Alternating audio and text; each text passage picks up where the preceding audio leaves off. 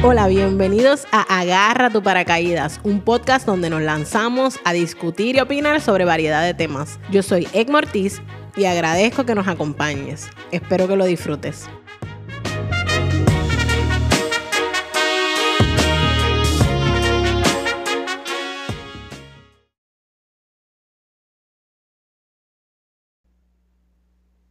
Buenas y bienvenidos a otro episodio de Agarra tu paracaídas. Y les debo una explicación porque le puse a este episodio eh, episodio eh, Season 2.1 porque la realidad es que el segundo season arrancó y vamos bien, pero pues la vida, la vida pasa, tuve varios issues eh, personales familiares que tuve que atender y pues obviamente eh, cuando me puse a buscar en la lista de to-dos las cosas que podía poner en pausa mientras volvía a tener eh, mi rutina normal, eh, pues el podcast lamentablemente estaba ahí como una de esas opciones de que puedo, ok, esto yo lo hago for fun, vamos a ponerlo en pausa por este tiempo en lo que resuelvo estos issues.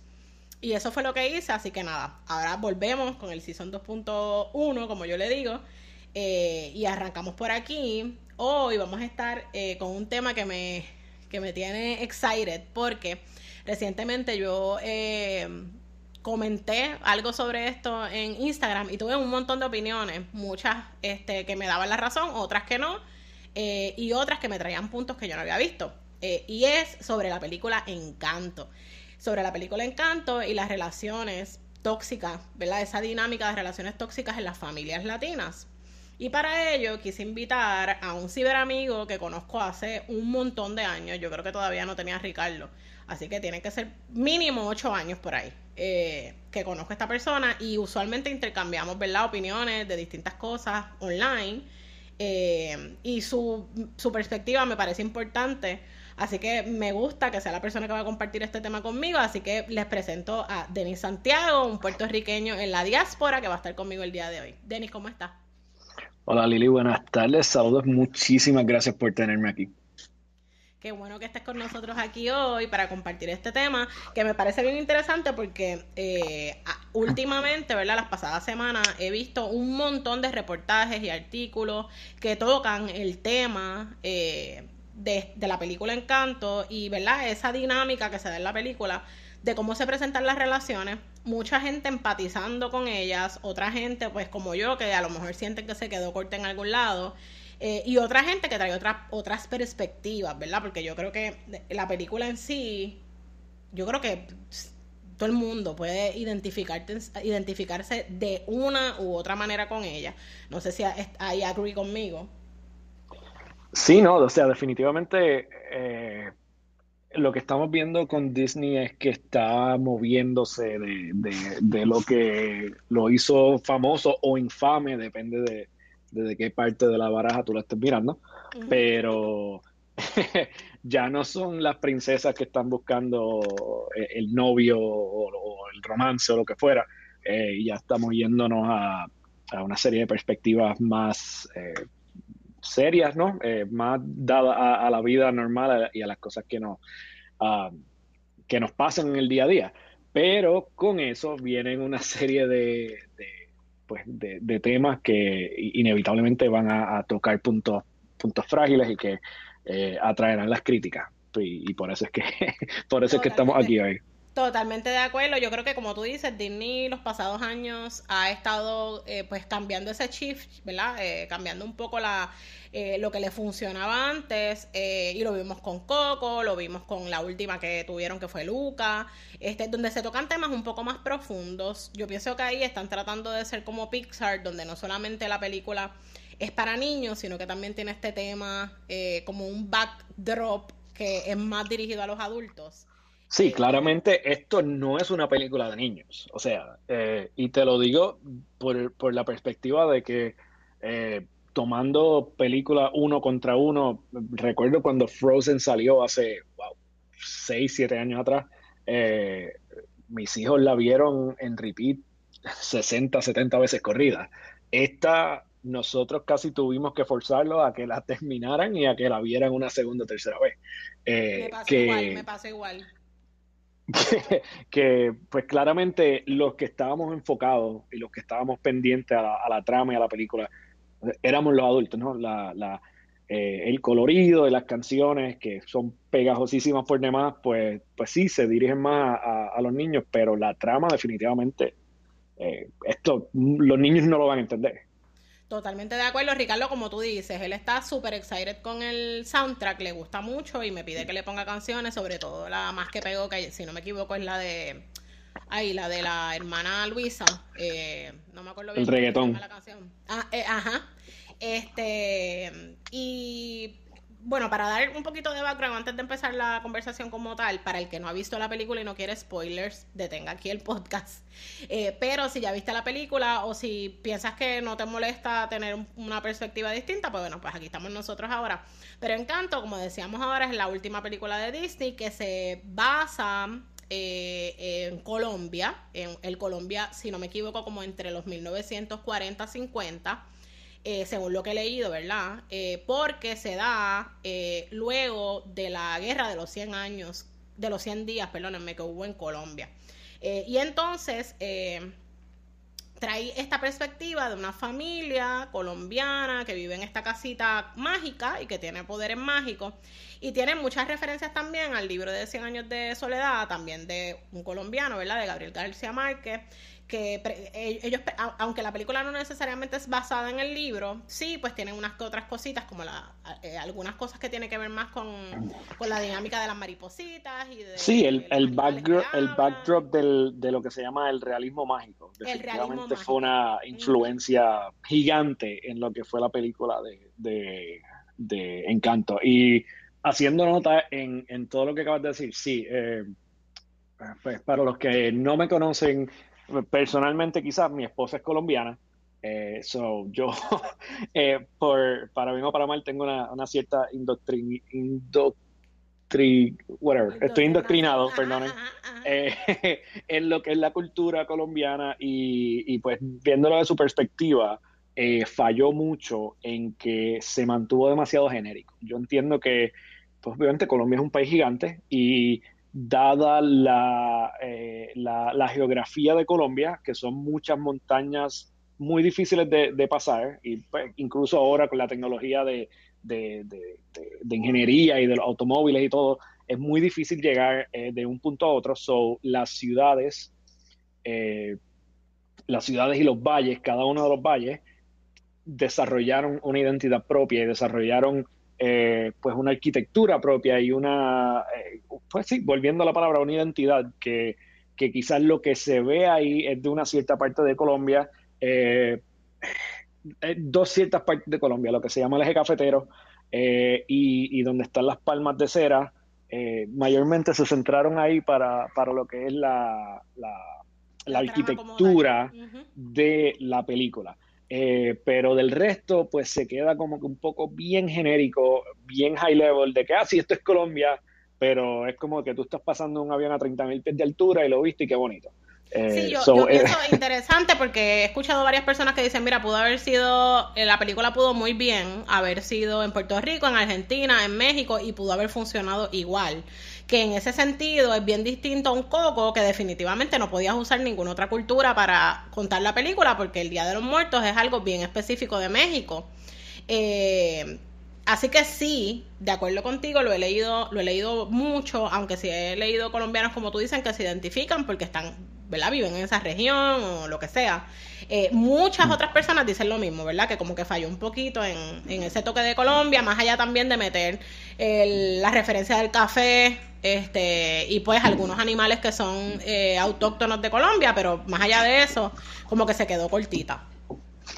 Correcto. Eh, sí, y, antes de irnos a los temas, que tenemos un rundown y ya vamos para pues, casi 10 minutos aquí, eh, una de las cosas que, a mí me molestó, no me molestó, pero me, me, estuvo curiosa de la película fue que la inclusión tan fuerte de Lin Manuel Miranda como como autoridad de, de, todo lo que es la cultura latina. O sea, eh, sin quitarle mérito a Luis Manuel, que es un artista de tres pares, que es un tipazo, eh, que claramente es un fajón, que, es talentosísimo.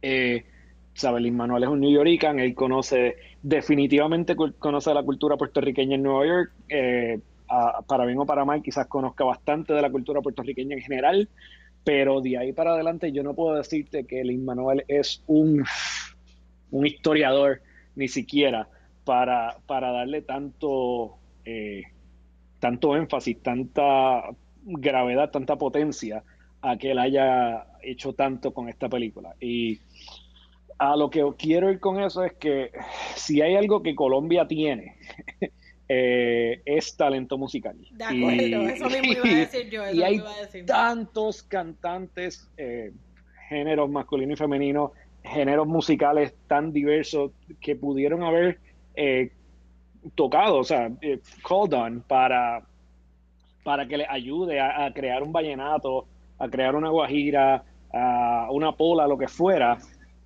Y se mantuvieron con, con pues, una salsa, eh, se el reggaetón yo te diría que fue lo más cercano que se acercó pues por artistas como, como J Balvin o como Maluma, pero mantuvieron e-, esa, pues de nuevo, sin restarle mérito a lo que ha hecho Lin Manuel, yo hubiese ido con en alguna otra dirección diferente. Pues obviamente incluyeron a Sebastián Yatra al final con Oruguita y en la canción de cierre a Carlos Vive, pero las canciones que son de la película eh, a mí me hubiese gustado ver eh, más influencia estrictamente colombiana. traes un punto bien válido ahí. Yo creo que el Lin Manuel, ¿verdad? Volvemos, sin restarle su talento. Yo creo que el tipo, como tú dices, es un tipo talentoso.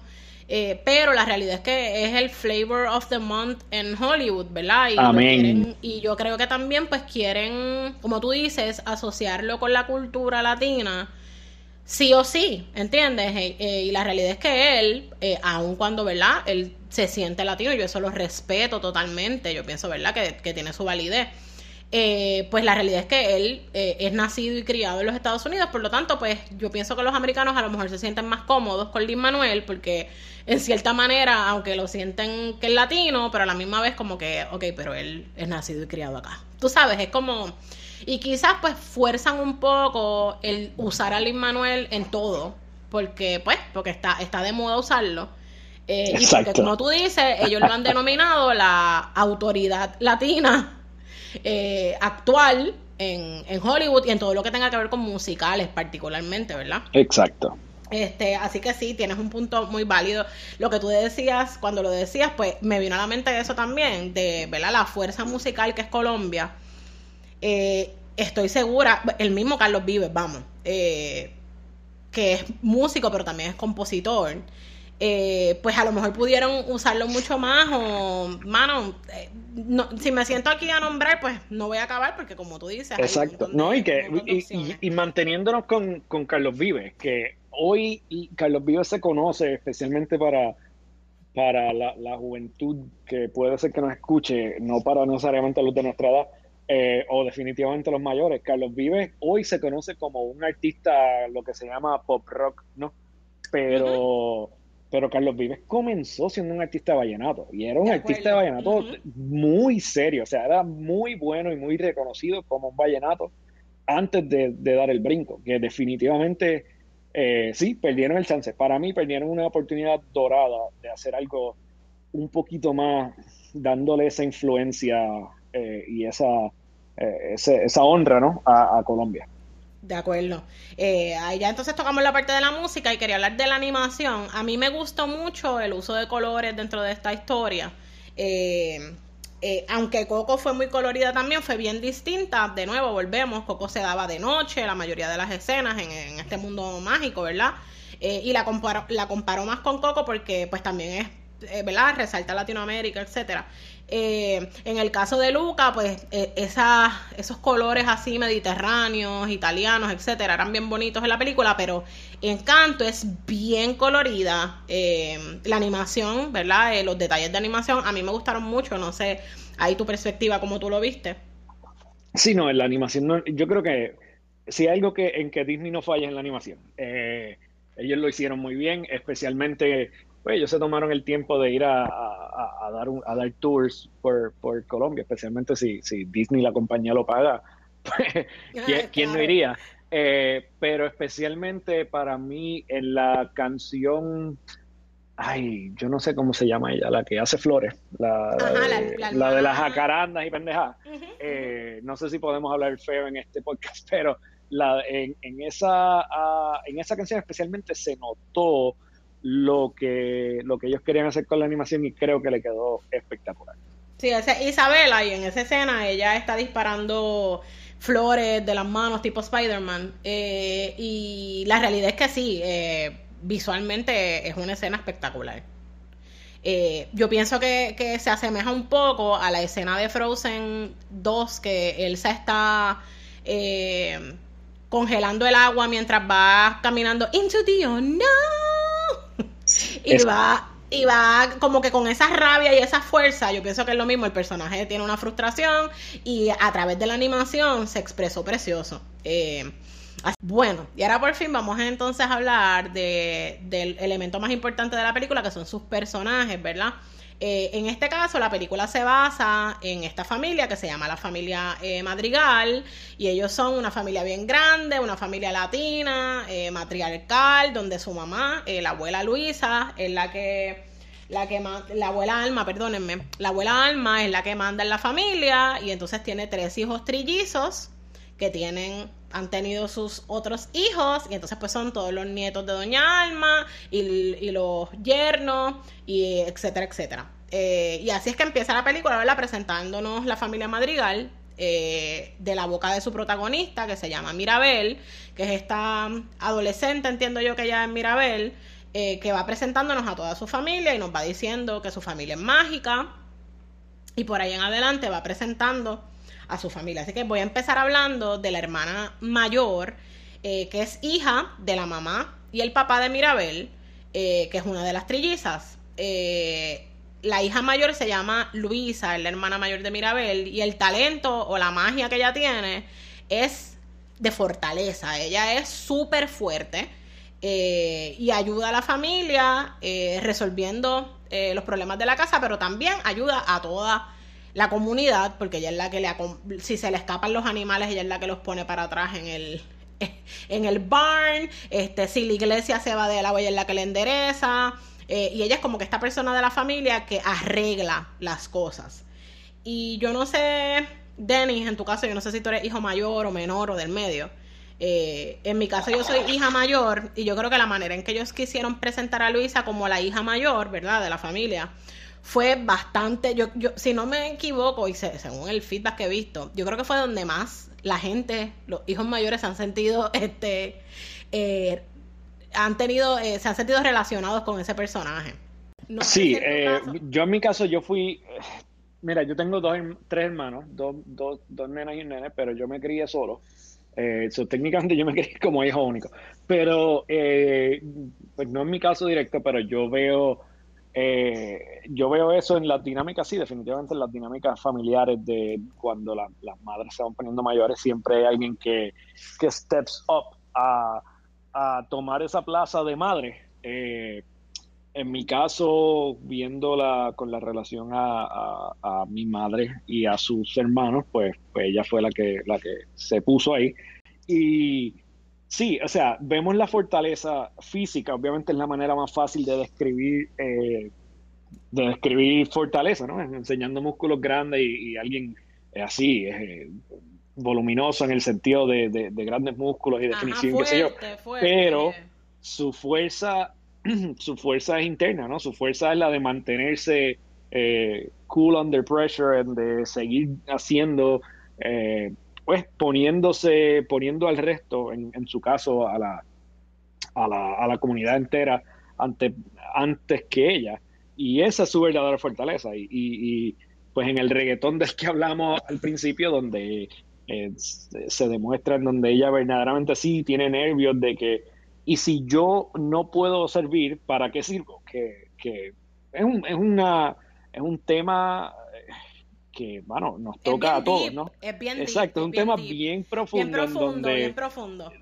Y, eh, hay, un hay un dicho de algún escritor famoso que ahora mismo yo soy malísimo con los nombres, que dice, pues, si no, si no vivo para servir, no sirvo para vivir. Y, y, supongo que de ahí se basaron, ¿no? Y me estoy tomando aquí una licencia poética, porque no sé en qué, eh, cómo lo estaban fraseando o pensando, pero ella eh, en, en donde ese refrán es un es algo romántico y, en donde sí, me tengo que dar para todo el mundo, ella se lo, en su caso se lo tomó personal y, y, la presión de literalmente si yo no sirvo para servir, ¿de qué sirvo? Y, de acuerdo. Sino que creo que ese fue el personaje que, que, que hizo la película, ¿no? Que, que le dio un cierto cohesion, una cierta pegadura al resto de los personajes para que Sí, esa primera escena, como tú dices, esa primera escena es como, como una pega, literal, como que esa primera escena cuando nos presentan el Ichu que tiene Luisa, que es súper fuerte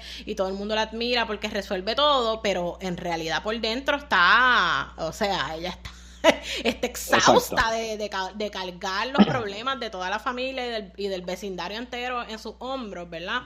Eh, y ahí es que entonces nos empiezan a dar con esa primera escena de Luisa como un hint de, espérate, esta gente no es tan perfecta, nada, ¿verdad? Aquí pasa algo. Exacto. Y, entonces luego nos presentan a su hermana, que en este caso es eh, Isabel, Isabela, perdóname, que Isabel es como que la linda de la familia, ¿verdad? Es esta, esta hermana que es preciosa, es espectacular, es esta colombianaza de revista eh, bien bella, que, que su poder es que todo lo pone lindo porque ella puede botar flores por las manos. Y en el caso de Isabela, pues, ¿verdad? Nadie ve ningún tipo de falla en ella porque ella es perfecta, ¿verdad? La abuela, ella es la luz de los ojos de la abuela, pero la realidad es que también tiene una presión bien grande encima porque es esta persona de la familia que no puede fallar, porque imagínate, todo el mundo, ella es literalmente la cara de la familia, todo el mundo, wow, Isabela, qué bella. Este, y, y pues, igual que su hermana Luisa, tiene un montón de hechos pasando por dentro, ¿verdad? Ella tiene un problema como que, eh, que en la, en la, in the surface, eh, todo el mundo querría tener, ¿no? Ah, coño, qué linda es, qué, qué difícil es ser tú, qué difícil es ser tú, que eres hermosa y que todo te sale bien y que, y que siempre es perfecto, ¿no? Pero eh, en parte, ella es excelente eh, contraparte a lo que es Luisa, que Luisa, eh, ella nunca se preocupó por, cómo ella se veía, ¿no? Ella siempre se preocupaba por poder servir. Y, eso también es una presión gigante, ¿no? Que el, yo siempre tener que verme presentable porque soy la cara de la familia, así me esté muriendo por dentro, eh, también es difícil, algo que igual te, te va a comer eh, internamente, quiera o no, porque, porque tú tampoco puedes eh, tomarte un segundo para, para, pensar en ti, ¿no? Y al fin y al fin al cabo ese es el, yo creo que es el tema que, que corre a través de la película en donde todos estos personajes se, se, se les lleva a, tener una presión en donde ellos no pueden, en donde ellos no pueden respirar. En su caso ella no puede respirar porque pues tiene que parecer una modelo, pues, tiene que parecer un maniquí, eh, pero, pero igual es una presión bien difícil de sobrellevar, eh, especialmente cuando, cuando eso es lo único que esperan de ti. Eh, de ella no esperaban nada más que no fuera una constante belleza. Y la gente lo que quería era que posa bonita ahí, tu, nuestra familia depende de ti, de que te cases con un hombre de dinero y, y, pues that's your role in the family. Y yo pienso pues que también, sí, como, como hemos hablado anteriormente, pues sí, eh, como tú dices, ay, qué problema más difícil ser bella. Pero yo pienso que, que, mano, hay mucha gente que yo no me identifico, pero hay muchas mujeres que son bien preciosas y bien perfectas y que eso es lo único que se espera de ellas en realidad, que sean lindas and that's it. No, no tienen voz, no tienen, este, no pueden salirse de ese rol, no pueden engordar, no pueden ponerse viejas, no pueden, este, verse distintas porque, porque no, porque su rol es literalmente ser, ser linda. Y eso tiene que ser una presión, como tú dices, bien fuerte también. Este, luego vamos a hablar entonces, voy, voy como que a unir a los personajes que son como secundarios, que cada uno tiene su importancia en la película, pero que se tocan un poquito más y ahí está la mamá y la, y la tía, ¿verdad? Dos de las trillizas, eh, la mamá de, de estas eh, mujeres que ya hablamos y la tía, que son Julieta y Pepa. Una de ellas es la hija mayor de la familia Madrigal, la hija de Alma. Este, que ella resuelve todo pues a través de la comida, curando a la gente a través de la comida. Y pues ahí presentan este rol, ¿verdad? De la mujer latina. Siempre hay una, ya sea nuestra mamá, nuestra tía, una de las mujeres de la familia es la que cocina y la que resuelve el problema cocinando y donde son los paris en la casa. So, yo pienso que, que eso fue lo que quisieron portray con ese personaje. Sí, eh, estereotípico, estereotípico es la mejor que cocina y pues no, hay que abundar de mucho en ese tema, pues se explica solo. Pero yo te voy a decir algo. Eh, yo creo que de todos los poderes, entre comillas, ella es la única que tiene un verdadero poder que, que no era un, un, curse. Que lograba cambio, que lograba cambios. Era como que, mano, tu, tu poder es literalmente curar gente con tu comida. Eso está espectacular y eso es algo que, sirve y que bien manejado no le va a causar una presión a ella eh, excesiva. Eh, el resto, eh, más que poderes, más que blessings, eran, eran un curse para, para el que lo sobre, el, que lo llevara. De acuerdo, fíjate, no lo había visto así, tienes un punto bien válido. ella tiene una hermana, ¿verdad? Una hermana del, del, del medio de los trillizos, la segunda que nació, que es Pepa. Eh, y la tía Pepa, en realidad, pues ella tenía eh, el poder de controlar eh, el clima de acuerdo a cómo ella se sintiera. Yo creo que ahí, pues, obviamente quisieron tocar ese tema de las emociones, ¿verdad? Y de cómo en las familias latinas también tú tienes que controlar tus emociones muchas veces, pues por el que dirán, porque no puede ser una nube negra, porque este, cuando tú estás feliz todos estamos felices, pero si tú te sientes triste nos cagas la vida a todos. Y yo creo que esa es la, situación que presentan con Pepa, ¿verdad? Con, ese personaje que, que pues tenía una presión increíble por siempre verse contenta, porque en el momento en que se ponía triste o se ponía tensa, cambiaba el clima y empezaba a llover y tronaba y todo este drama, ¿verdad? Eh, Así que también pienso que quisieron traer esa parte del mental health con ese personaje. Sí, o sea, ella es la, estereotípica, y volvemos con, esa, esa va a ser mi palabra favorita hoy, la estereotípica loca, ¿no? Esa es la, ay, esa es la tía loca. Eh, que, que, tú sabes, cuando está bien, está bien, y cuando, eh, cuando está encojonada, no hay quien le beba el caldo. Y ese, es un excelente refrán para traer aquí, ya que estamos hablando de, de culturas de pueblo. Eh, que, ajá, que manténla feliz, mantente siempre en su lado bueno, ah, yo no quiero estar en, el, en la lista negra de, ella porque, tú sabes, nos ponen la cruz, etcétera, etcétera, y cuando se molesta, pues, pues, ajá, tú sabes, no hay, no hay quien esté en la casa y, de nuevo, ese poder es un, es un curse, porque... Es un curse. ¿De qué vale, de qué vale tu poder, eh, tú sabes? Y nos vamos a cambiar de, de caricatura de que vale tener el poder quizás de, Storm, la de los X-Men, cuando no puedes manifestarte. Y, y, tú tienes que, estar en tu línea siempre, y porque si no empieza a llover y la gente se molesta contigo porque tú exhibiste, eh, mano, tú exhibiste sentimientos. Que, que, ¿cómo, ¿Cómo uno va a poder vivir así? Bien feliz. bien infeliz. Pues ella, Pepa, y su esposo tienen tres hijos que son Dolores, Camilo y Antonio, que es el más pequeño de la familia. Y el el poder de Dolores es que ella lo escucha todo, ¿verdad? Ella tiene el poder de escucharlo todo. Entonces la presentan como esta persona que sabe todos los deep dark secrets de la familia y yo la vi más bien como el paño de lágrimas. Siempre en la familia hay alguien a quien llaman para contarle las cosas y es como que la que la que carga carga el burden de conocer todos los secretos y saber quién está en chismao con quién y no poder hacer nada porque estás ahí como que eh, si digo esto para adelante se forma el bochinche grande, entonces como que te cargas, te drenas.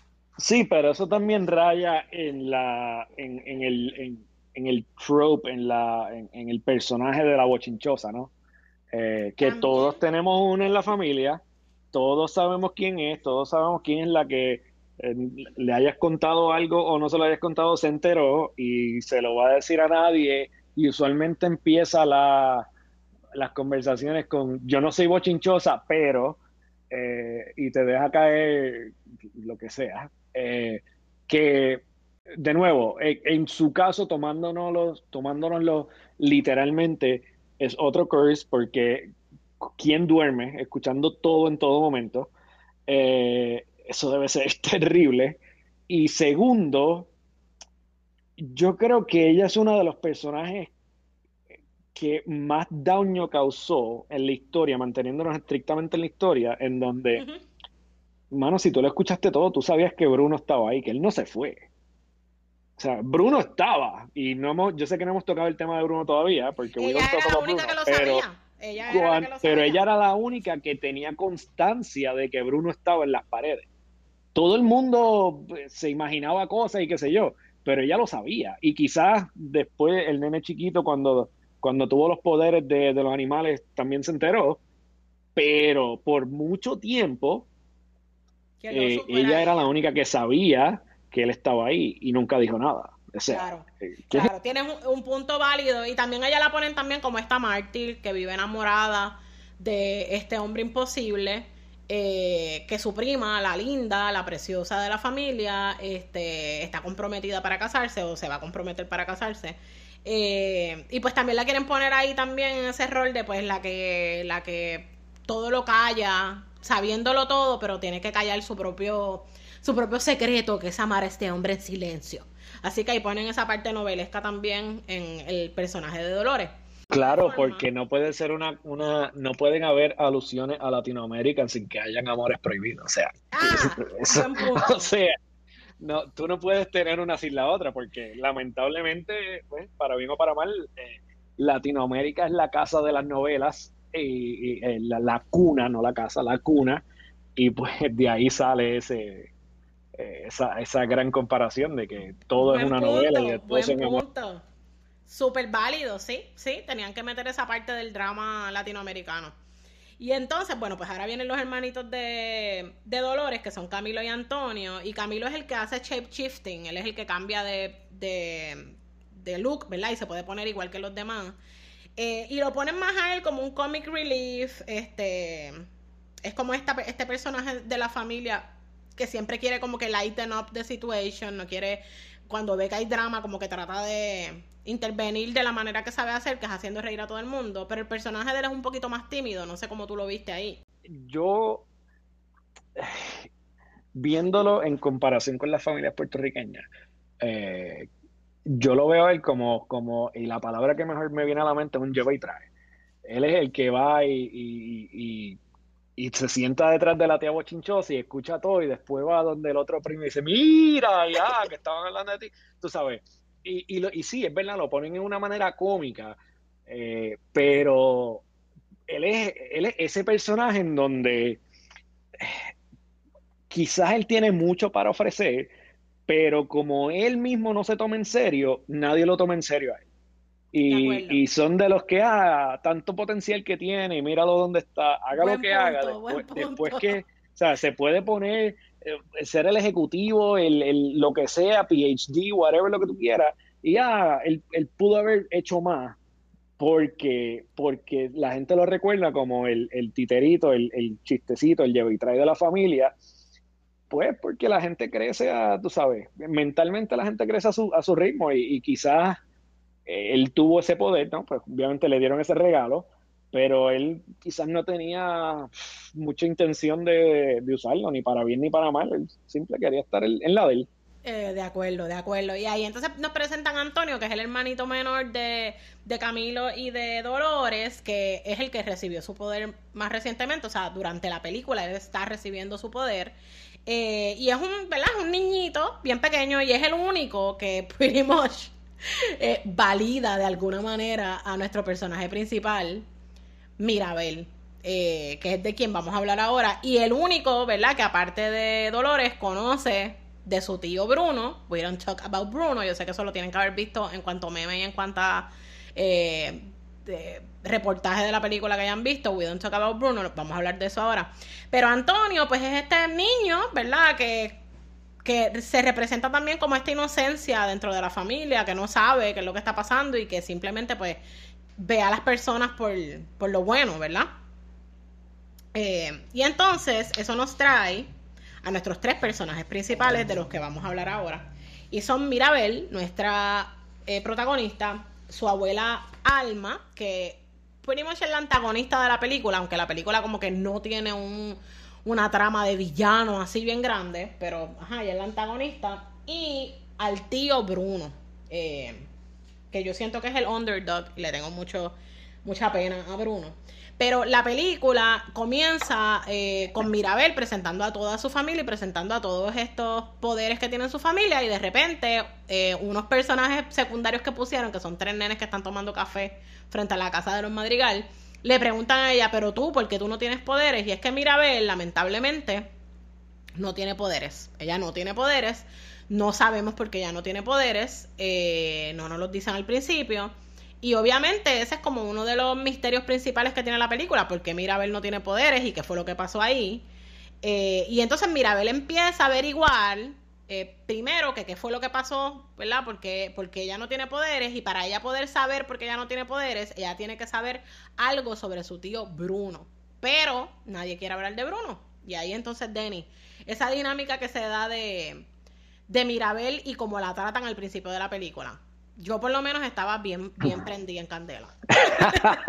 Mira, tú sabes, Mirabel me acuerda, Mirabel me acuerda mucho a mí. Y, te lo voy a explicar eh, porque quiero que, no sea que yo siga diciendo, ah, la familia es puertorriqueña y, levantando un dedo así como los viejos.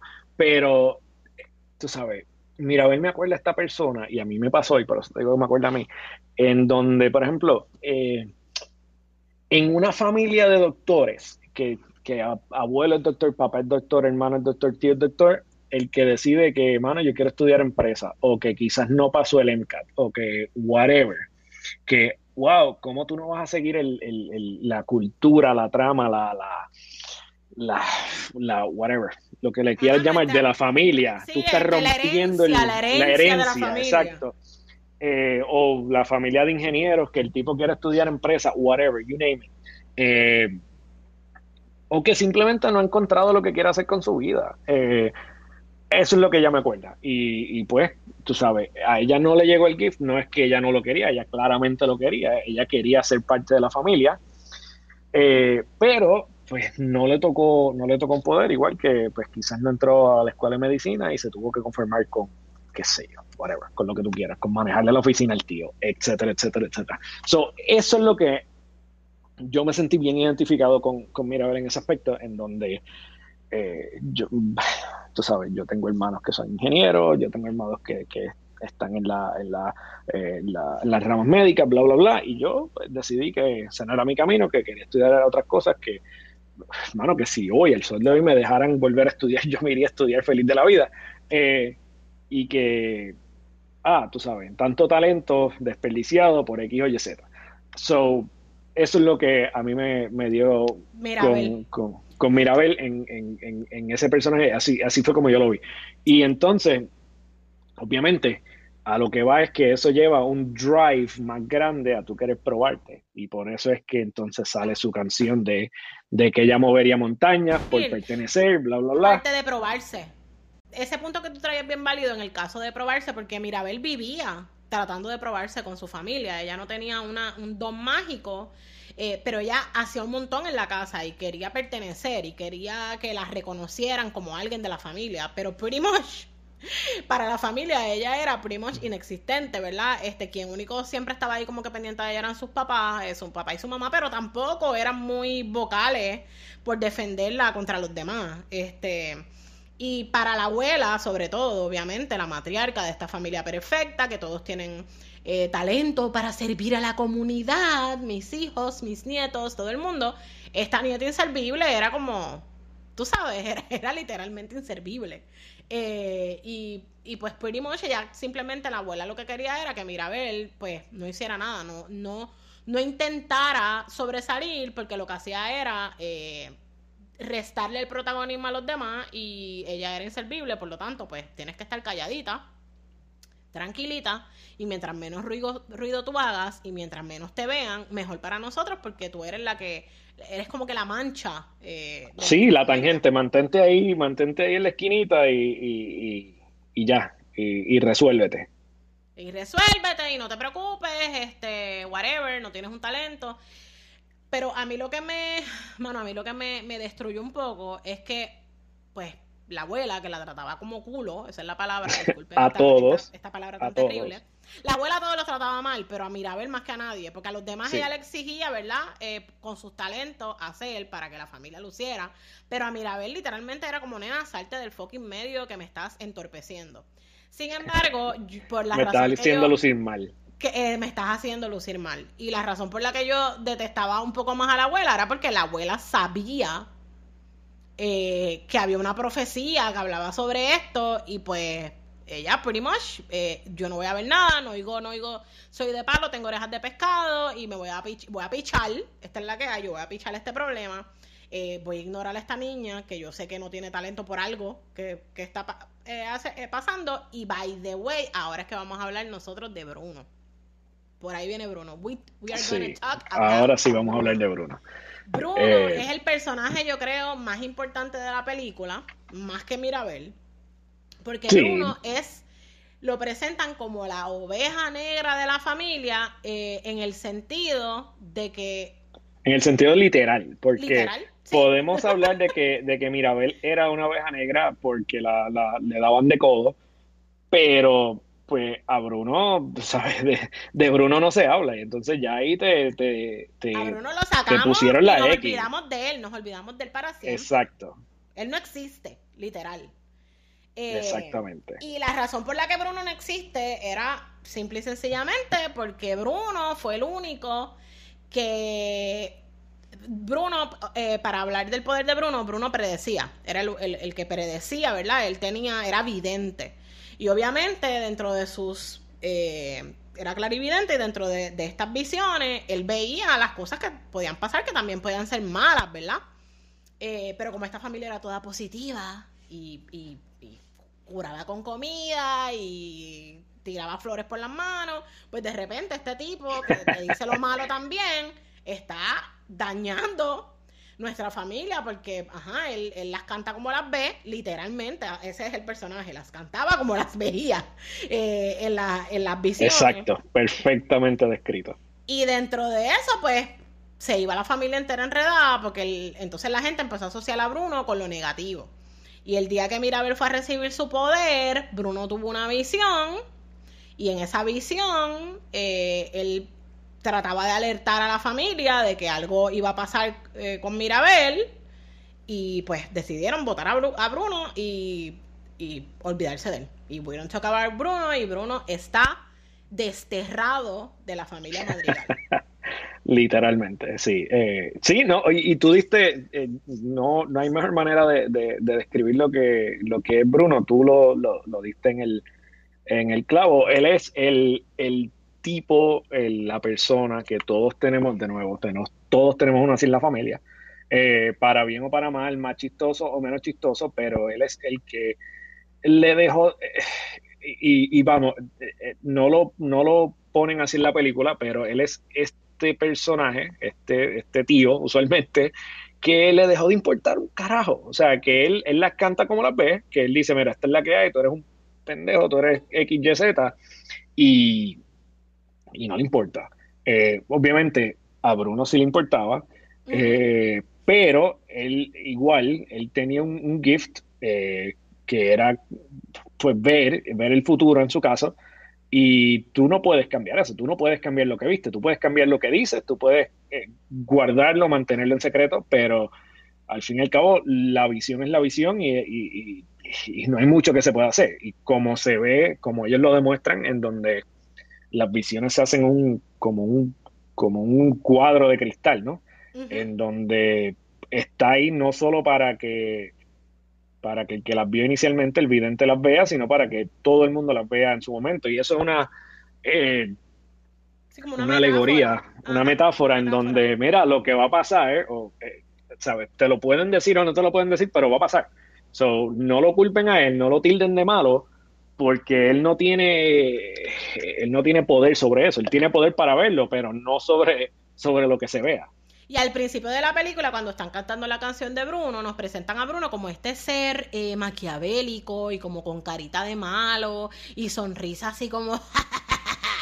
Y de repente cuando por fin conocemos a Bruno, porque mira, a ver, se da la tarea de como, como nadie puede hablar de Bruno, pues yo voy a averiguar qué es lo que está pasando con Bruno aquí, porque yo estoy, yo soy más o menos igual que él, el underdog, so yo lo voy a buscar. Y cuando nos presentan a Bruno, pues todo lo contrario, Bruno es esta, este, este personaje con un montón de ansiedad por, pues, por cargar con este burden de ser la persona que trae las malas noticias a la familia eh, y vive literalmente dentro de las paredes de la casita esta mágica donde los ratones le traen las sobras de la comida y él tiene una mesita, un platito dibujado, ellos, se sientan todos a comer en esta mesa bien larga, familiar, y él detrás de la pared tiene su espacio. Esa escena, a mí me dieron ganas de coger la película y arrancar así el... el sí, de verdad que fue bien triste, fue bien triste porque lo que demuestra, obviamente aparte del hecho de que, de que la abuela es una hija la gran, eh, lo que demuestra es que el tipo es un tipazo y, y, que el tipo tiene un corazón gigante y que verdaderamente tenía las mejores intenciones de la familia siempre y que nunca los dejó de querer, nunca eh, tuvo maldad ni, ni, ni, ni, deseo de venganza ni nada por el estilo cuando lo, cuando lo desterraron. Él siempre, siempre estuvo ahí, siempre lo quiso y eso, poder demostrarlo en, en, en, en una escena tan corta y, y, sin que se diga mucho, sin que se hable, fue, fue muy bien hecho de parte de... Sí, esa escena fue poderosa, poderosa. porque te tocaba la fibra del corazón, o sea, en serio, ver el platito dibujado en la silla y los ratoncitos trayéndole comida, te tocaba la fibra del corazón. Y entonces ahí es donde yo pienso que uno como que eh, cliqueó con Bruno y por eso yo, vuelvo y repito, yo sé que me cayeron encima la otra vez, no mucha gente, como dos personas nada más me cayeron encima. Pero yo siento que no se le hizo suficiente justicia a Bruno cuando por fin Mirabel tira al medio, que el tío está ahí y aparece el tío de nuevo y that's it. Todo el mundo lo mira y ay, qué bueno que estás nuevamente con nosotros, Bruno, te queremos. Te dan un abrazo y para el carajo, ¿entiendes? No importa que te el hecho de que... que hayas vivido detrás, que te hayamos literalmente tildado como la persona más maquiavélica y horrible de nuestra familia. El hecho de eh, que nadie, de que no se dijera la, la, las palabras perdón en ningún momento eso supo mierda. Eso de verdad que... a, mí, yo a este momento sigo diciéndolo, era súper fácil de hacer. Eh, alguien me decía, ah, pero es que es una película. Mira, tomaron eh, media hora en, en, la escena de ella subiendo la arena, este, que en realidad al final no hacía ni falta. Para, podían tomarse un minuto para pedirle perdón. No, y en la escena en donde, en donde están en el charco, la mariposa con la estaca de grama esa, whatever ahí, con que la abuela cuando Bruno apareciera le diga, coño Bruno, I'm sorry. Ya, no es ni un minuto. Hijo, fui la peor madre, metí la pata este, y te pido perdón. Eso, también toca, pues obviamente estamos entrelazándolo con temas de, nuestra, de nuestra vida en que eh, las abuelas... Eh, no piden perdón. Te voy a decir que el 90% de las abuelas, 90 a, a 99, cargan con ellas una, un machismo y una misoginia eh, escondida, no escondida, la palabra no es escondida. Internalizada, internalizada. Internalizada, gracias. Eh, en donde ellas mm, son machistas porque es lo único que conocen, ¿no? Y entonces, yéndonos, eh, pues extrapolando eso, pues los abuelos, que existan o no, los, los, hombres de esa generación, los hombres de esa generación, raramente van a pedir perdón. O sea, quizás eh, expresen algún tipo de remordimiento con algún gesto, pero no van a pedir perdón. la palabra perdón no está en su vocabulario. Es bien difícil pedir perdón, yo creo que eso es bien baby boomer y bien, yo no sé cuál generación era la de No, y la generación antes de los baby boomers especialmente. sí, no me acuerdo cuál era, pero este, sí, definitivo, de acuerdo contigo y eh, ahí es donde a mí la película se me quedó corta, porque al final pues quisieron hacer como que era un problema de toda la familia, pero en verdad el más que sufrió fue Bruno, vamos a ser honestos. Eh, el sí, no, el, problema no era de la, el problema era de la familia por el simple hecho de que, de que la abuela, pues obviamente la abuela controla todo, en estas familias tan matriarcales, eh, donde la vida revuelve alrededor, la vida literalmente circula alrededor de la, de la madre, de la de la mujer mayor, eh, pues, pues las vidas eh, dan vuelta alrededor de ella. Pero esta película pudo haber sido, tú sabes, esta película pudo haber sido de, de Mirabel, de la abuela y de Bruno y, e igual hubiésemos entendido la trama de la película, sin necesidad de, de, arepas y de animales y de tormentas ni nada. De acuerdo, de eh, acuerdo. Pero sí, el hecho de que entiendo como concepto generacional y como concepto de, de, la, pues, de lo que se vive, de la dinámica latinoamericana, de que, de que, de que no se pide perdón simplemente se acepta, ya me perdonaste por, por, decreto y ya, pero, mano, ya que Disney y, está avanzando tanto en lo que es modernizar sus películas, a mí me hubiese encantado también un I'm sorry, un perdón, o literalmente no tenían que hacer nada grave. Mira, ese, cinco segundos extra ese era mi punto en realidad. La película hubiese terminado bien. Lo que a mí me quedó incompleto fue ese perdón. Ese pedirle perdón a Bruno genuinamente, más allá de, como tú decías, pasarle la manita. Y aunque yo sé que este es Disney, mano, si van a tocar el tema de generational eh, trauma y de, y de los curses familiares y de todo esto que estamos rompiendo, sobre todo en las comunidades latinas, pues vamos a resolverlo abiertamente, no, no, no, no seamos parte del mismo tabú este de que, ay, es que los latinos no piden perdón, pues vamos a nosotros romper con esa mierda. Pues, pues este, seamos los primeros que lo hacemos. Seamos los que, los que rompamos ahí. Esa, esa es mi única queja de la película. A mí la película me gustó, me entretuvo, me pareció bonita, pero siento que se quedó corta en ese lado. Entonces, la película sí nos da un trasfondo bien por encimita, de nuevo tocadita así, pero, uy, vamos a tocar este punto así. ¡ah! De por qué la abuela es como es. Y entonces pues nos tocan esta escena donde ella con sus trillizos recién nacidos tuvieron que huir de su, de su este, pueblo porque estaban siendo perseguidos y así es que matan al esposo de la abuela, ¿verdad? El papá de los trillizos, eh, de una manera bien trágica y eso se remonta a la guerra de los 100 años, que fue como una... 100 días de los 100 días, perdóname, vuelvo y digo 100 años por cierto, qué soledad, a la guerra de los 100 días en Colombia, que fue este momento donde hubo prácticamente una guerra civil, ¿verdad? Si no me equivoco. Correcto. Eh, entre los de la derecha y los de la izquierda, y era más, ¿verdad? Un sentido político, y literalmente llegaban a estos pueblos de esta gente y los desterraban y le prendían fuego a todo. Y obviamente tratando de decirnos, mira, ella es así, ¿verdad? Porque ella literalmente tuvo que empezar desde cero sola y ella es bien celosa de esta casita mágica y de esta promesa de Dios. O de, y perdóname, eh, quiero que, eh, déjame interrumpirte antes de que se me olvide, eh, que los dos estábamos equivocados, no es la guerra de los 100 días ni de los 100 años, es la guerra de los mil días. Fue la guerra de los mil días. La guerra Así de los que... días. Perdónennos, nuestros hermanos colombianos. Pero pues obviamente queremos, queremos que, que si la gente quiere pues, buscar, ¿no? Buscar información, sí eh, que, sepan de lo que estamos hablando y que no se confundan. Porque hubo varias guerras de 100 días eh, alrededor de los años en diferentes partes, del mundo, pero de la que se está tramando en, en la película es la guerra de los mil días en Colombia, que fue de entre 1899 a 1902. Y lo tengo apuntado y todo, y bueno. Eso pasa. Eso pasa.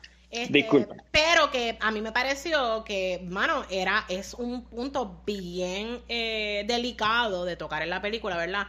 Y por eso yo pienso pues que Disney simplemente lo hizo bien por encimita con la canción esta de las dos oruguitas que, mano, yo, yo lloré. Yo creo que fue la única parte de la película donde yo, like, I sobbed con esa canción tan bella. Este, pero es donde único se toca un poco ese trasfondo de por qué es que Alma, la abuela, es tan mano dura y por qué para ella es tan importante que el pueblo cuente con ella, ¿verdad? Sí, no, y, y, el, de nuevo, trasfondo, el trasfondo político está ahí, está bonito y qué sé yo, pero eh, yéndonos más allá, esto pasa mucho en, bueno, llevan 120 años con lo mismo, claramente, en donde las familias quieren verse mejor para los que están afuera, o sea, quieren que los de afuera los vean mejor que, como los de adentro se sienten. Y esto es un problema que todo el mundo tiene, que no es colombiano, no es puertorriqueño, eh, yo te diría que no es ni siquiera solamente latinoamericano, eh, es que la gente quiere decir, quieren que la, la familia desde afuera o sea, los de afuera ven a la familia y digan, coño, qué bien les va todo, aunque no esté yendo bien. Y, sí, yo le digo a eso Instagram Families, ¿verdad? Que como en Instagram, uno lo ve bien bello y bien precioso, Pinterest. Para el Face, exacto. la familia para el Face. exacto, las fotos de todo el mundo en pijamas, pero no saben que antes de ponerse las pijamas hubo llanto, gritos, se dieron pescosas este, Exactamente. Porque la realidad es que, pues, lamentablemente, eh, como tú dices, más allá que no tiene que ver esto tanto con nacionalidad, etcétera, tiene que ver mucho más con lo que es el significado de familia, ¿verdad? Para la gente, la familia, pues, es, es lo más importante y es lo único que cuenta. Y miren a Bruno, aún siendo desterrado, él quería seguir siendo parte de la familia porque para él era lo más importante, ¿verdad? Este, y yo creo que esa parte, pues, que es bastante cliché Disney también la quiso meter ahí dentro, ¿verdad? Eh, de la importancia de la familia y de que aún cuando la familia sea tóxica y mala contigo y te destierren, tú vas a seguir queriendo pertenecer, porque no hay nada como la familia. Exacto, no, y eso tampoco es un, tampoco es un buen mensaje para llevar, eh, claramente. Yo, dije esto y me regañaron porque me dijeron, este es para niños, estás, buscándole las 20 patas al gato. Pues mira, yo, y, la, respuesta fue, pues mira, sí, le estoy buscando las 20 patas al gato, precisamente porque es para niños y, y a mí me gustaría que si mi hijo va a ver una película, pues no, obviamente no le voy a poner la historia cruda eh, y le voy a decir las familias a veces son tóxicas, niños, pero por lo menos que se vea que las acciones tienen consecuencias y que no importa, eh, no importa si son tu familia, cuando la familia hace algo mal hay que pedirse perdón. Y, ¿verdad? Y no siempre uno tiene que perdonar, vamos, claro, esto, vuelvo y digo, es una película de Disney, eso no se va a decir, pero se pudo haber insinuado de alguna manera con ese perdón. Sí, no, y, y quizá, o sea, perdonar se pueda, pero, pero mantener distancia. Eh, porque, pues, tú sabes, primero que todo, eh, no perdonar, el no perdonar carga, lleva una carga para uno, no necesariamente para el resto de la familia, pero para uno que, no es necesario mantener, especialmente ya que estamos hablando de temas de, salud mental y de vivir una vida plena. Eh, el no perdonar te, te te crea una carga a ti mismo, a uno solo, que, que, no hay que llevar, pero uno puede perdonar y mantener distancia, uno puede perdonar y, exigir espacio, uno puede perdonar y, crear barreras, boundaries. Boundaries. Eh, eh, en, donde, tú sabes, las cosas regresen poquito a poco, no es como que, ah, entendí, abrazo eso, vente, vamos a comer y, ya.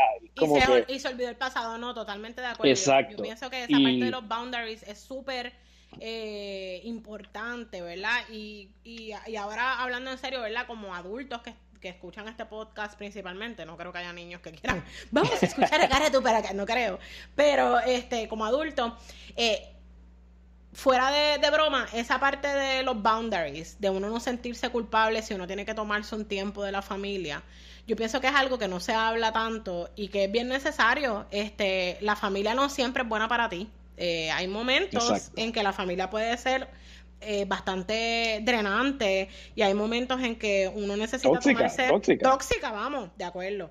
Y hay momentos en que en que uno necesita tomarse ese espacio y lo mismo al revés, nuestros hermanos o nuestros padres tienen que tomarse espacio de nosotros porque a lo mejor eh, por un momento eh, el tóxico siendo tóxico, exactamente. Exacto. Y yo pienso que sería bien saludable uno entender eso, uno entender como tú decías ahora que podemos estar bien, ¿verdad? Yo te puedo perdonar y podemos tener una relación cordial, pero eso no significa que yo tengo que estar ahí pegado a ti todo el tiempo y que tenemos que fingir. Y que, y que me voy a olvidar de lo que pasó. O sea, especialmente, especialmente en, en, en, un trama eh, y en un trauma como en el que Bruno vivió, que sabe Dios cuánto tiempo él estuvo desterrado. Porque eso es otra cosa que no se toca, no es como que lo no es como que lo sacaron ayer de la casa. Fueron un montón de años porque este Mirabel estaba bien pequeñita, bien, bien, bien pequeñita. Eh, y ya ella era como una adolescente. Eso fueron bastantes años que estuvo desterrado. Así que eh, en ese aspecto, tú sabes, eh, ah, pudo haber, Disney pudo haber tomado una, una, ruta un poquito diferente para demostrar que, que sí la familia es importante, porque no es que hay que disminuir el el peso y el valor de la familia, pero el uno estar bien y el uno darse su, su, su, puesto, ¿no? Eh, su lugar también es importante, porque especialmente después de, de, lo que pasó y después de que haya pasado algo tan, tan fuerte, tan feo como lo que pasó, lo menos que uno va a querer es tiempo de, aclimatarse nuevamente a, las dinámicas familiares. De acuerdo. y bueno, la película al final, Primos la resuelven con que Mirabel es nuestra heroína, porque es la, que, la única que se las canta a la abuela en la cara, ¿verdad? Primos, con mucho respeto, abuela, eres una cabrona. Eh, Exacto. Mirabel se la canta, se las canta a la abuela y le dice, abuela, este, por tu culpa todos nosotros tenemos un montón de issues en nuestra vida, porque todo el mundo quiere estarte complaciendo a ti, y mira lo que tú has causado, todo esto es tu culpa. Ahí entonces la abuela llora, cantan la canción, se explica por qué es que la abuela es así, y al final pues todo vuelve a ser como antes, porque ya todo el mundo se perdonó y todo el mundo es feliz, y Bruno ya es parte de la familia, y el poder de Mirabel era ser la pega que une a la familia. Y no importa que la tratábamos como fondillo, no importa que le dábamos de codo, no importa nada de esto, tú persististe y quisiste buscar la manera de ser parte de esta familia y por eso tu premio es que te vamos a aceptar, te vamos a dar el lugar que tú siempre mereciste. Exacto. Tú sabes que eh, me, da mucha gracia que tú, que tú lo pongas con esas palabras porque me acuerda mucho a, un... Eh, lo pusieron en forma de meme, pero es, es un, una crítica social de, de Rudolph de, Red Nose Reindeer, la canción de, Navidad, en donde pues, al principio a Rudolph todo el mundo se lo tripeaba y, y todo el mundo le daba de codo porque era diferente, pero cuando, lo cuando le vieron utilidad, no fue hasta que a Rudolph le vieron utilidad donde lo aceptaron en el corillo. Y, y, mano, es bien triste porque, porque eh, tú sabes, aquí entrelazamos a Mirabel, a Luisa, a todo el mundo, en donde si no estoy siendo útil, no sirvo. Y, es bien triste que, que, el valor que le asignemos a las personas sea simplemente cuán útil esa persona es para mí para mí, y para la familia y para de, atrevo no había visto el meme de Rudolf, ahora lo tengo que buscar, pero sí, eh, sí, tienes toda la razón. Este, muchas veces eh, en la familia, como tú dices, los que resuelven son los que son y si alguno no puede resolver por la razón que sea, usualmente son los patitos feos de la familia, ¿verdad? Este, y como tú decías, en la película toca mucho el tema de, del mental health, ¿verdad? Eh, con lo de la tía Pepa y con lo de Bruno y todo esto. Sin embargo, se queda un poquito corto también al resolverlo, ¿verdad? Porque al final, como decíamos, pues se le pasa la mano y ya son útiles de nuevo, ya todo el mundo tiene sus poderes para atrás, ya la vela volvió a quemar. Eh, por lo menos ahora el pueblo que dependía de nosotros nos ayudó a reconstruir nuestro hogar, nuestra casa, ¿verdad? Por fin. Eso estuvo chulo, fíjate. Por Eso fin estuvo el hizo algo por nosotros, ¿verdad? Y, y, se unieron por nuestro, nuestra casa. Eh, pero todo volvió a ser feliz porque por fin somos una sola familia, porque ya todos eh, sabemos lo que cada Sí, aceptamos a Bruno, todos los problemas se resolvieron. Aceptamos a Bruno, Mirabel le cantó las verdades a la abuela y ya la abuela se olvidó de la presión que le ponía a todo el mundo y Luisa ahora va a poder acostarse en la hamaca a tomar piña colada de vez en cuando. y la otra, la linda, pues ahora tiene ropa de colores y el pelo amarrado y en vez de flores puede hacer cactus y suculentas. Eh, Espectacular. nada, al final del día volvemos. Esto es una película de Disney, no hay que llevarla tanto eh, al otro extremo, pero la película, aun cuando tenía un mensaje bonito, yo pienso que quiso abarcar demasiado, ¿verdad? Con tanto personaje y tanta subtrama eh, y el mensaje en realidad pudo haber sido mucho más poderoso, pero vuelvo, esa es mi opinión. Eh, eh, dentro de todo, no creo que sea una película mala. Yo le doy B más. Este, aunque sé que un montón de gente le da A yo le doy B pero la considero una película buena. Sí, yo suscribo. Yo no. A mí me dejó, obviando el, que sí, dejó mucho que desear en cuestiones de, cómo se trata a la gente. Eh, eh, es una película buena, claramente, porque eh, John Lasseter y el corillo que él tiene alrededor son unos genios y, todo lo pegan. Pero, mano, de las últimas 10 o 15 películas que ellos han sacado, yo te diría que esta está más tirando para el fondo, para mi gusto. Eh, si quieren pelearme, at Dennis in Atlanta en Instagram, pelear, no lo cojan con Lily. Esto soy yo hablando. para mí no es algo, no es de las mejores películas que ellos han sacado. Eh, ¿Cuál, te ha gustado más, ¿Cuál te ha gustado más? Mira, incluso Luca, Luca, Lucas estuvo tan cool. Eh, y simplemente el, el cómo ellos abarcaron la adolescencia, porque al fin y al cabo es una película de, de coming of age, cómo ellos abarcaron la adolescencia y el miedo a crecer, estuvo tan espectacular y tan sencillo y tan bonito que se entiende, que no importa que la película trate de Italia y de monstruos y de eh, mermaids y pendejadas, todo el mundo lo puede entender porque todo el mundo, más que bien le teme el cambio y a, y a crecer, exacto. Eso eh, para mí, incluso Luca me gustó mucho. Si hablamos de películas de, de Luis Manuel Miranda, Moana fue una película espectacular. A otro nivel, eh, yo pienso. En Moana donde, para mí es de mi favorita, de mi favorita. Sí, en donde hablamos de que ella, que de nuevo quería lo mejor para su familia y no estamos hablando de novios, no estamos hablando de nada. Igual tenía un padre abarcador, bla, bla, bla. Pero como llevaron esa película, para mí fue incluso mucho mejor. De acuerdo. Perdóname. Moana es de mis top y también me gustó mucho Coco. Yo sé que la, la, la, eh, Coco en particular es una película bien específica porque es de un tema bien específico de México, ¿verdad? Este. Eh, es un tema bastante particular, pero a mí me gustó mucho la manera en que la película fue contada y, y la, también lo mismo, la familia. Eh, presentaba también lo mismo, la madre matriarcal tenía el mismo, tenía esa misma, esa misma, este el mismo sensonete. Esa misma fórmula de la madre matriarcal, que, que diera la gente, que tú tienes que ser esto porque todos en la familia lo somos, toca ese mismo tema, pero lo hace de una manera bastante peculiar y presenta esa parte de la historia mexicana de una manera preciosa. Pero sí, como tú dices, pues, este, no, vuelvo y digo, es Disney, la mayoría de las cosas que hace Disney pegan porque, porque como tú dices, tienen unos equipos de trabajo espectaculares detrás.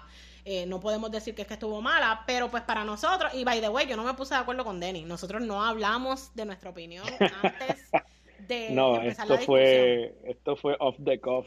Sí, no quiero, al contrario, yo pensé que Denis venía a, a decirme, mira Lili, tú eres una disparatera, tú no, este, así que para que vean que, que Denis, que, que tiene una manera de pensar muchas veces distinta a la mía, pues cogió más o menos el mismo vibe.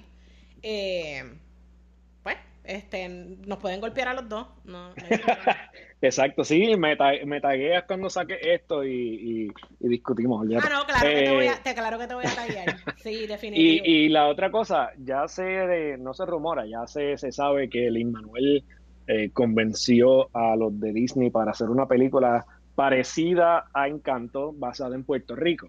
Así que oh. afilen, afilen los colmillos o afilen las cuchillas, lo que quieran, pero va a estar bien interesante cuando salga, eh, porque ahí sí, pues como boricua, le, como boricua a nosotros, como críticos, y como boricua a él, como productor, se va a tener que poner las pilas porque yo sé que ahí sí que lo van a... Bueno, yo, yo me atrevo, me atrevo no me atrevo a ser, ¿verdad? Bien eh, tajante, pero mm, ah, pienso que debe haber bastante probabilidad de que haya huracanes o tormentas.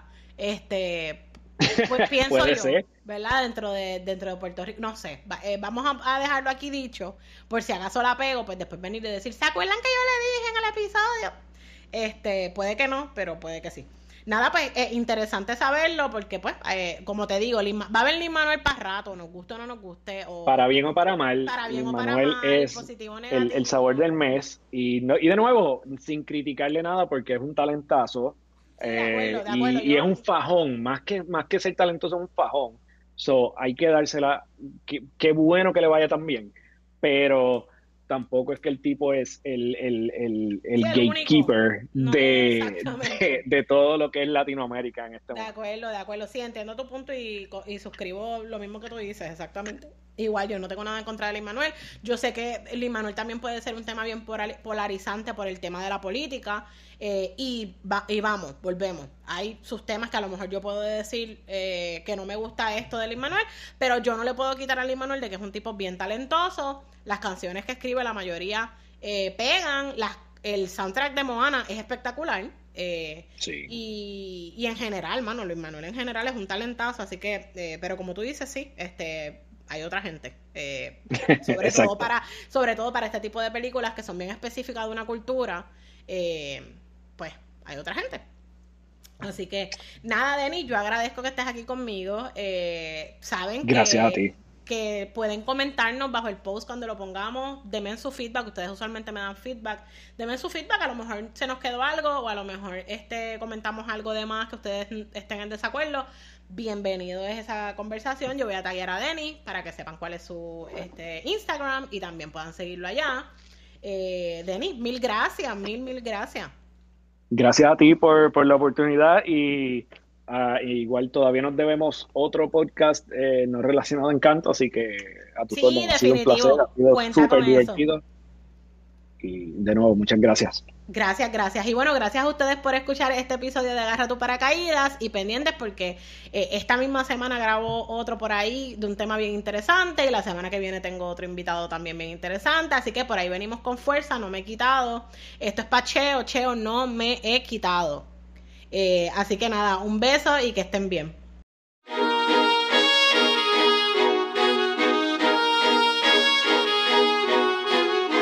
Gracias por compartir este ratito con nosotros.